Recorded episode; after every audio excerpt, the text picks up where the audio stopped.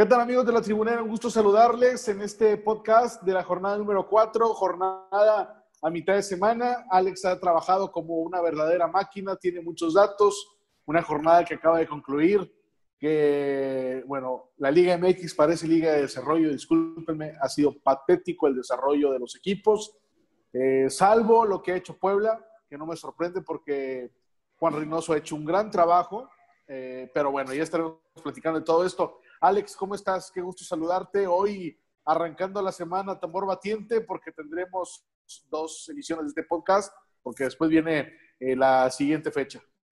Javier, el gusto es mío saludarte a ti y a todos los cracks de la tribunera. Eh, quisiera decir que tuvimos una jornada típica, pero no, así es nuestro fútbol y, y tenemos que, que, irle hallando porque sí, los resultados otra vez no acompañaron como quisiéramos porque sí realmente tuvimos, ahora sí tuvimos muchas sorpresas. La, jornada anterior por ahí lo achacábamos a que no, no habíamos tenido oportunidad de, de, estudiar a los equipos fuera de casa o de local, según sea el caso, pero ahora sí, sí tuvimos unos resultados bastante sorpresivos. Vamos con la, con la jornada anterior. Pachuca Querétaro, ganó Pachuca 1-0, como se pronosticó. Correcto, muy mal eh, juego. Sí, Cholos contra Tijuana. 0-0. Contra Tigres. Cholos Tigres. Eh, Cholos Tigres? Eh, pues sí, eh, buen juego. Me, me, me, agradaron los Tigres. Me, me, sigue decepcionando el Tijuana. O sea, lo, lo, habíamos comentado de un inicio que nuevos jugadores, nuevo técnico le va a costar un poco. Tigres me agradó eh, cómo manejó el encuentro, pero pues le sigue faltando lo que le ha faltado muchos años, que es la definición, ¿no? Ahí, ¿cómo fui? Ahí, ahí habíamos dicho que ganaba Tigres, ¿no? Eh, yo fui con el empate. Ah, bueno, eh, en ese sí, digo, tuvimos muy, muy mal récord, pero ese fue de lo poquito que, que rescaté en mi caso. Necaxa América. Necaxa América, íbamos los dos con América. Y pues muy mal juego del América, bueno del Necaxa. Creo que la, la, en mi caso la, la, visión que tenía de ambos cambió en este partido. Al América yo lo veía más fuerte y al Necaxa lo veía más débil. Me gustó el accionar de Necaxa en este encuentro. Mazatlán venció 2-1 a Toluca. Sí, creo que eh, fue, fue, un marcador inmerecido por lo que se dio. Creo que Toluca fue mejor, pero igual no, no, no, no supo definir y no hay excusas cuando tienes un hombre más durante toda la segunda mitad. Entonces, muy, muy mal resultado para Toluca y Mazatlán pues su primer triunfo en la historia. León le cayó 2-0 contra Cruz Azul. Lo, lo habíamos hablado aquí, lo, lo complicado que es para para León. Son, son, cuatro visitas seguidas a la máquina sin poderle hacer el gol eh, y en distintos estadios. Lo, lo alcanzó la, en, la, en, la, última, el azul no le anotó, dos en el Azteca y ahora en Seúl. Complicado para León visitar a la máquina. Rayados Santos empataron a dos a Monterrey, se le estaba haciendo bolas el engrudo. Eh, estuvo a nada Santos de romper esa racha de, de no ganarle de visita al Monterrey, pero pues cuando hay cuando hay paternidad es cada vez más complicado romperla, ¿no? Rayados sí, se, sí, se, encontró con un gol. Eh, creo que el arbitraje lo favoreció un poco el Monterrey, hay que decirlo. Eh, el, último, el último tanto, para mi punto de vista, está en fuera de lugar y creo que por ahí se le, se le escapa el triunfo a Santos, que hubiera sido más sorpresivo lo que fue el empate. ¿eh? Chivas se quedó sin entrenador, perdiendo 1-0 contra Puebla. Déjame decir una cosa. En todos los medios y en todas partes hablan de que este resultado fue sorpresivo. Aquí adelantamos que iba a ganar Puebla. Sí, bueno, en mi caso yo, yo iba con, con las Chivas, pero sí mencionamos, lo dijimos. Yo creo que aquí lo más valioso que nosotros tenemos son los datos, ¿eh? Y, uh -huh. y, y, y, decíamos que, que, el Puebla había ganado en sus últimas dos visitas a Guadalajara. Sacábamos por ahí un dato, ahora ya son tres visitas seguidas a las Chivas que le ganan. Nada más, las primeras tres visitas que tuvo el Puebla en la historia del Guadalajara, te hablo de los años 40, las ganó. Después de ahí no volvió a ligar tres triunfos en casa de Chivas hasta ahora. O sea, estamos a, algo que no había pasado en, en más de 70 años, ¿no? Entonces, o sea, estamos en un tiempo increíble. Exacto, como, como tú dices, sorpresa no es, pero sí es algo casi inédito, ¿no? Eh, Pumas empató uno con Bravos. Pumas, mal, mal, mal Pumas. Eh, dos, no, no, no hay forma que no ganes un partido con el fútbol moderno teniendo dos hombres más y aparte teniendo la ventaja, ¿eh? Porque hay que decirlo que tenía dos hombres más, tenía la ventaja y se vio igualado. Y ni siquiera, Javier, estuvo apedreando el rancho. Tenía el balón, se jugó en cancha de Juárez, pero no fueron jugadas que digas, estuvo encima, encima, encima el equipo Pumas. Eh, con jugadas claras, no, no generó lo que debía generar ante un equipo con nueve hombres. El Atlas, que hizo un buen juego, empató contra, contra el San Luis, estuvo bueno el partido. Buen, encuentro y creo que mereció más el equipo de, de, Rafa Puente. Pero eh, eh, San Luis es un equipo que, que, no está haciendo pesar nada su condición de local desde que ascendió a primera división, no le va bien en casa y Atlas eh, le, vimos una cara distinta en este partido, por lo menos el equipo se veía más comprometido. Habían mandado un mensaje hacia, hacia afición y medios que, estaban a muerte con su técnico y pues creo que es la mejor manera de demostrarlo ¿no? en la cancha y, y realmente Atlas, pues esto no es de merecer, pero sí merecía la victoria, pienso yo. Sí, sin duda alguna y para, obviamente siempre para estar a muerte necesitas de Industrates eh, para estar bien hidratado. Mucha gente se pregunta, Alex, qué peligroso o qué porcentaje hay eh, de estar en peligro de trabajar en estado deshidratado. Y bueno, pues esto es obvio porque el rendimiento del cuerpo y la mente será menor e incrementar el riesgo de accidentes laborales. Eh, la hidratación que Industrate provee a los trabajadores es diferente a la obtenida con agua o bebidas energéticas. ¿Por qué? Porque restablece el nivel de los cuatro electrolitos esenciales, repone calorías y carbohidratos y también, bueno, pues hay que recordar que está disponible para preparar en 20 litros, un litro y 600 mililitros. Elige Industrate para mantener seguro a tu equipo con la mejor hidratación. Me parece que Industrate debería apoyar a diferentes equipos del fútbol mexicano, entre ellos los patéticos rayados del Monterrey, que nos han quedado de ver. Estaba checando una estadística, tú la sabrás mejor, te la voy a pasar para que la pongas en Netflix. Eh, de los últimos 50 juegos de Monterrey en temporada regular en liga, apenas y alcanza el 46% de efectividad. Con dos entrenadores distintos. El problema me parece que entonces no es el entrenador. Sí, eh, creo que dices algo muy fuerte, pero muy claro. Eh, yo pienso que, que en cuanto a, fútbol, no, no estaba peor el equipo de, Diego Alonso a este de Mohamed. La, afición no, nunca conectó con, Diego Alonso y, ahorita con Mohamed no, no vemos algo distinto, ¿eh? hay, que, hay que decirlo. Eh, los dos dieron un título, eh, Diego Alonso un título internacional, Mohamed dio el título de liga, pero hay que decirlo, Monterrey pienso, como tú lo dices, el problema ya no está en el técnico, hay situaciones de, actitud que, se reflejan en la cancha, ¿no? Claro. Vamos con la tabla general antes de ir con los resultados, ¿te parece? Me parece. Eh, yo doy los primeros cuatro y luego tú después le sigues. América, el líder general, con siete puntos. Puebla, también con siete puntos. Cruz Azul también tiene siete puntos y Pumas la misma cantidad de unidades. Estos primeros cuatro equipos han sido de lo más regular que hemos visto a lo largo de la temporada. Correcto. Después de ello ya viene la, extensa lista del repechaje, que está encabezada por Tigres, que tiene cinco unidades, seguido de Juárez con las mismas cinco unidades, pero una diferencia de más uno. Monterrey, Santos, Pachuca, León, Mazatlán y Tijuana con cuatro. Esos son los equipos que estarían en este momento en la zona de repechaje. Y pues los...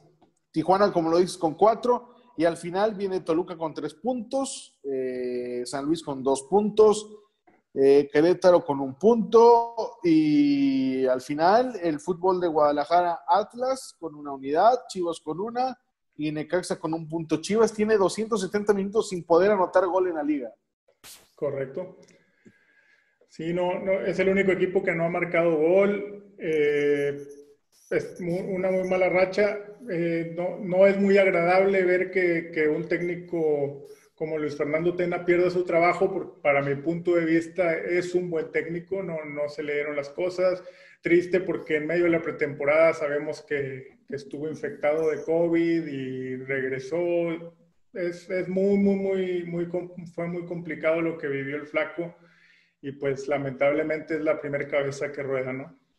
Sí, vámonos ya con la, con la jornada 4. Eh, nos, nos hemos ido rezagando un poquito de tiempo, pero es para meterle emoción, para que la gente esté al pendiente de los números de Alex. Vamos, eh, bueno, arranca la jornada ya este martes. Necaxa recibe a Mazatlán en Aguascalientes.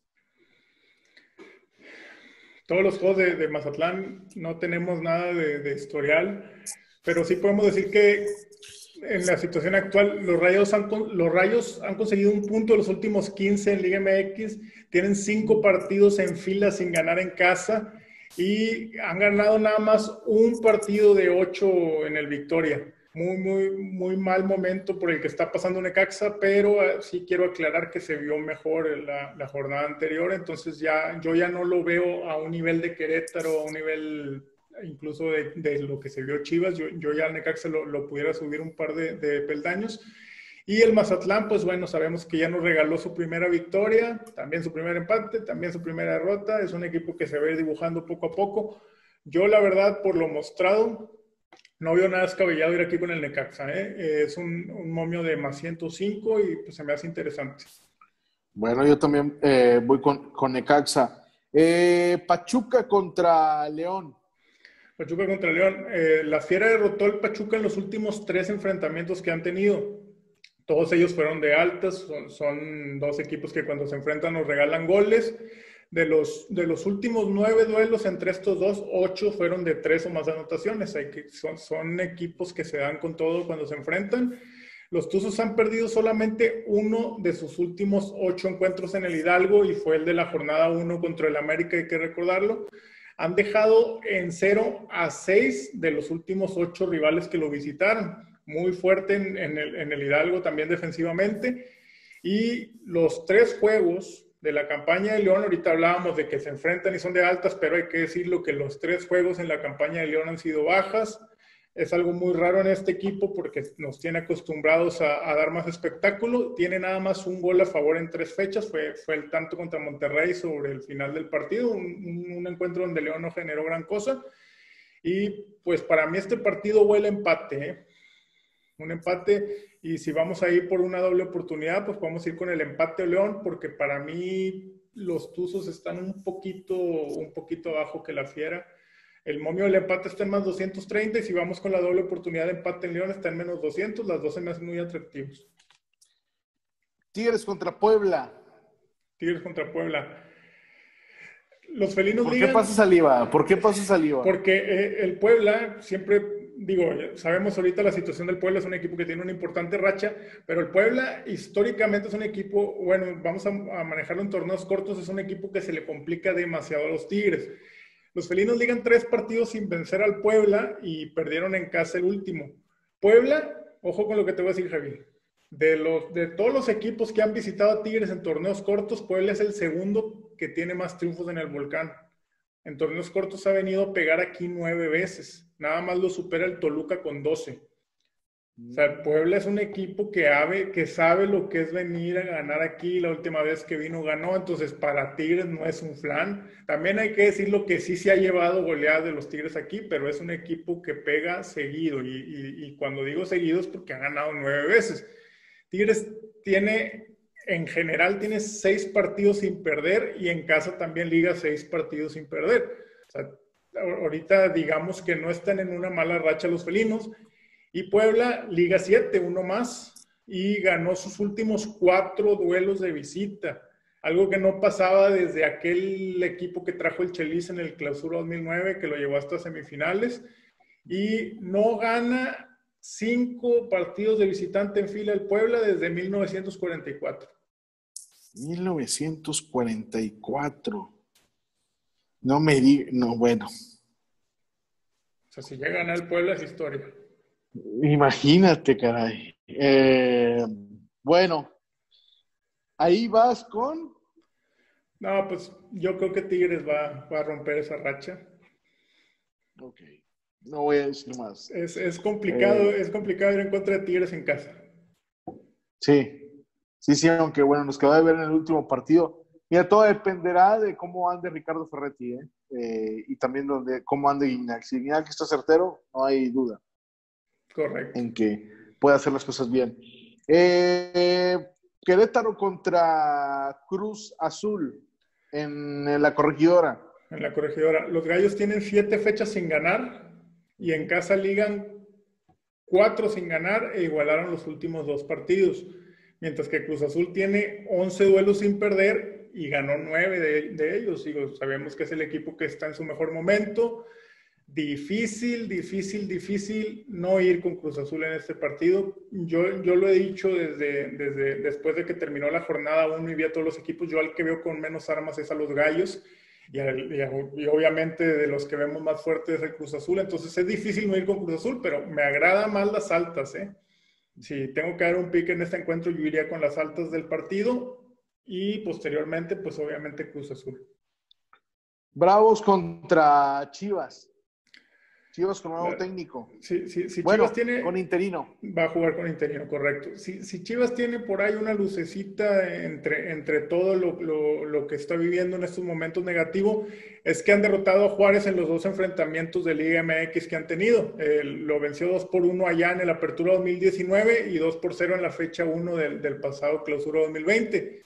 Este, Juárez hay que decir que está invicto, es un equipo que te va a complicar a cualquier equipo porque está bien trabajado por, por Gabriel Caballero y lo demostró en Pumas, ¿no? Es un equipo que, que, que pelea cada pelota, pelea cada espacio, entonces es complicado. Tiene sus tres encuentros de esta campaña fueron bajas, eso te dice mucho, es un equipo que cierra los partidos y Chivas es el único que no ha marcado gol en este, en este torneo, entonces es un es un partido que también huele a empate para mi punto de vista y hay una apuesta por ahí que, es el ambos equipos anotan, puede darse ya el primer gol de Chivas y, pues también esperamos un gol de Juárez, sería, sería algo interesante aquí.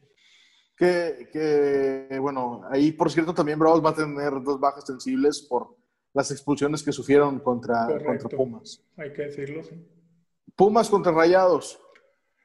Pumas contra Rayados, sabemos lo complicado que es para el Monterrey ir a la capital. Los últimos, bueno, también hay que decir, los últimos cuatro duelos entre estos dos equipos fueron bajas. Se, dan, se han dado duelos de pocos goles. Rayados tiene dos triunfos en sus últimas 17 visitas a Seúl. O sea, es una cancha que, como todas las de la capital, se le complica. Pumas, pues también está invicto, pero nos mostró una muy mala cara la jornada anterior, al igual que Monterrey, pero creo que Pumas le ganó a todos, ¿no? Y Rayados Liga, siete partidos sin ganar como visitante, de los cuales cinco fueron derrotas. Para mi punto de vista, si Rayados quiere salir de la mala racha, esta es su oportunidad.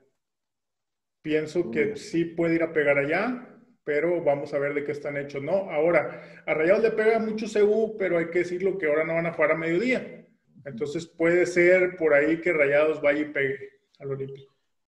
Cholos contra San Luis. Las únicas dos visitas que ha hecho el San Luis en su historia a Tijuana, o un equipo de San Luis para los que llevan aparte al, Real San Luis que al, Atlético, las únicas dos visitas que ha hecho un equipo de San Luis a Tijuana fueron empates de 0 a 0. Cholos liga dos fechas sin ganar y sin anotar, y el San Luis tiene seis encuentros sin ganar un partido de liga. Eh, pues es, complicado este encuentro, pero pues me inclinaré un poquito más con el local. Pienso que Cholos puede llevarse el partido. Muy bien. Atlas contra Toluca en Jalisco. Atlas Toluca. En las últimas seis visitas al Jalisco hemos visto cuatro triunfos de Toluca, un empate y una victoria del Atlas. Si nos vamos más atrás, en 15 años los Diablos han visitado 16 veces al Atlas, 7 triunfos de los Diablos, 6 empates y nada más 3 triunfos rojinegros. Le va, le va muy bien al, Toluca en el Nemesio. Los Zorros perdieron sus últimos 4 duelos de local. Tiene 4 derrotas consecutivas en casa. En general, Rafa Puente ha dirigido 9 encuentros y tiene solamente un triunfo. Ese triunfo fue contra Toluca la temporada anterior de visita. Los Diablos ligan seis partidos sin ganar fuera de casa y perdieron los dos de ese torneo contra Rayados y contra Mazatlán. Eh, fíjole, un partido muy, muy difícil, pero pues a lo mejor si, si, si Atlas nos muestra lo que dio en San Luis, podemos esperar algo, un triunfo de Atlas o ir con el empate o Atlas, pero hay que esperar, digo, si, si es un partido en el que, como yo, hay varios que yo les digo, no se metan y este creo que es uno de ellos, porque es difícil confiar en uno de estos dos y también es difícil desconfiar. O sea, eh, o sea me refiero, no es tan fácil decir voy en contra del Toluca teniendo al Atlas como arma o viceversa, ¿no? Entonces yo aconsejaría no meterse. Porque este Toluca deja mucho que desear y Atlas da un juego bueno y después da cuatro malos, pero lo vi bien contra San Luis y sí, estoy de acuerdo contigo. El partido de la, de la, de la jornada me parece a mí que es el de América Santos y con esto se acaba la jornada 4. Correcto, es un partido muy, muy interesante. Santos tiene una victoria en sus últimas ocho visitas a la América, pero fue la última que, que hizo. Fue un 2 por 1 en el Apertura 2019. América, pues sabemos que es líder, se mantiene invicto, no mostró una... Ha, tenido, se, vio muy bien en casa con Tijuana, se vio regular para mí contra Pachuca y se vio mal para mí contra Necaxa. Entonces es difícil ahorita saber qué esperamos del América, pero si nos quedamos con lo que mostró en casa, pues tiene por ahí una ventajita. Santos no pudo ganar en sus últimos tres duelos de visita, estuvo a punto de este fin de semana, pero pues no lo consiguió. Lo fácil para mí aquí es ir con las altas, es ir a los goles. Pienso que los dos equipos tienen, tienen un atractivo ataque y es una buena oportunidad de ir a los goles. Y pues si no, pues si me, si me tengo que inclinar a algo, pues me inclinaría un poquito con los locales. Muy bien. Bueno, ya dijimos más o menos cómo vamos con esta jornada, pero en el tema de Survivor estaba viendo en el grupo de WhatsApp que hay mucha gente de, eh, haciéndole recordatorios maternales a Chivas, que muchos se fueron con Chivas y que Chivas los dejó fuera. Aquí adelantamos, aquí dijimos que Puebla le podía ganar a Chivas y que era un partido en el que no recomendábamos que se metieran. Y diste dos tips y esos dos equipos no perdieron. Sí, pues bueno, dijimos, eh, los dos coincidimos con Pumas, no perdió, pudo haber perdido si, si, hubieran estado completos, pero, pero bueno, la, libramos. Mencionamos también al Pachuca, dijimos que era una buena oportunidad y también se mencionó San Luis. Entonces, por ahí, con cualquiera de las opciones que hubieran tomado, estarían, estaremos hablando de otra cosa. Seguimos bien en el tema del Survivor. ¿Con qué vamos esta jornada? Que esta jornada yo tomaría los Tigres como primera opción. Difícil, difícil que el Puebla gane en el universitario. Sí, puede, si, si, rescata algo, para mí es un empate, entonces los Tigres es una buena opción. Y si te tengo que dar otra.